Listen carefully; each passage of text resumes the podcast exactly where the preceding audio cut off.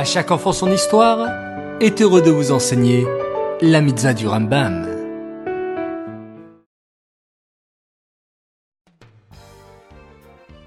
Bokertov les enfants, j'espère que vous allez bien et que vous êtes en pleine forme.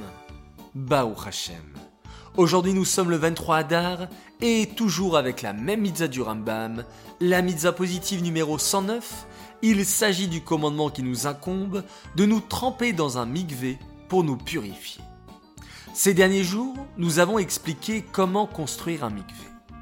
Mais attention, la construction d'un mikvé n'est pas simple.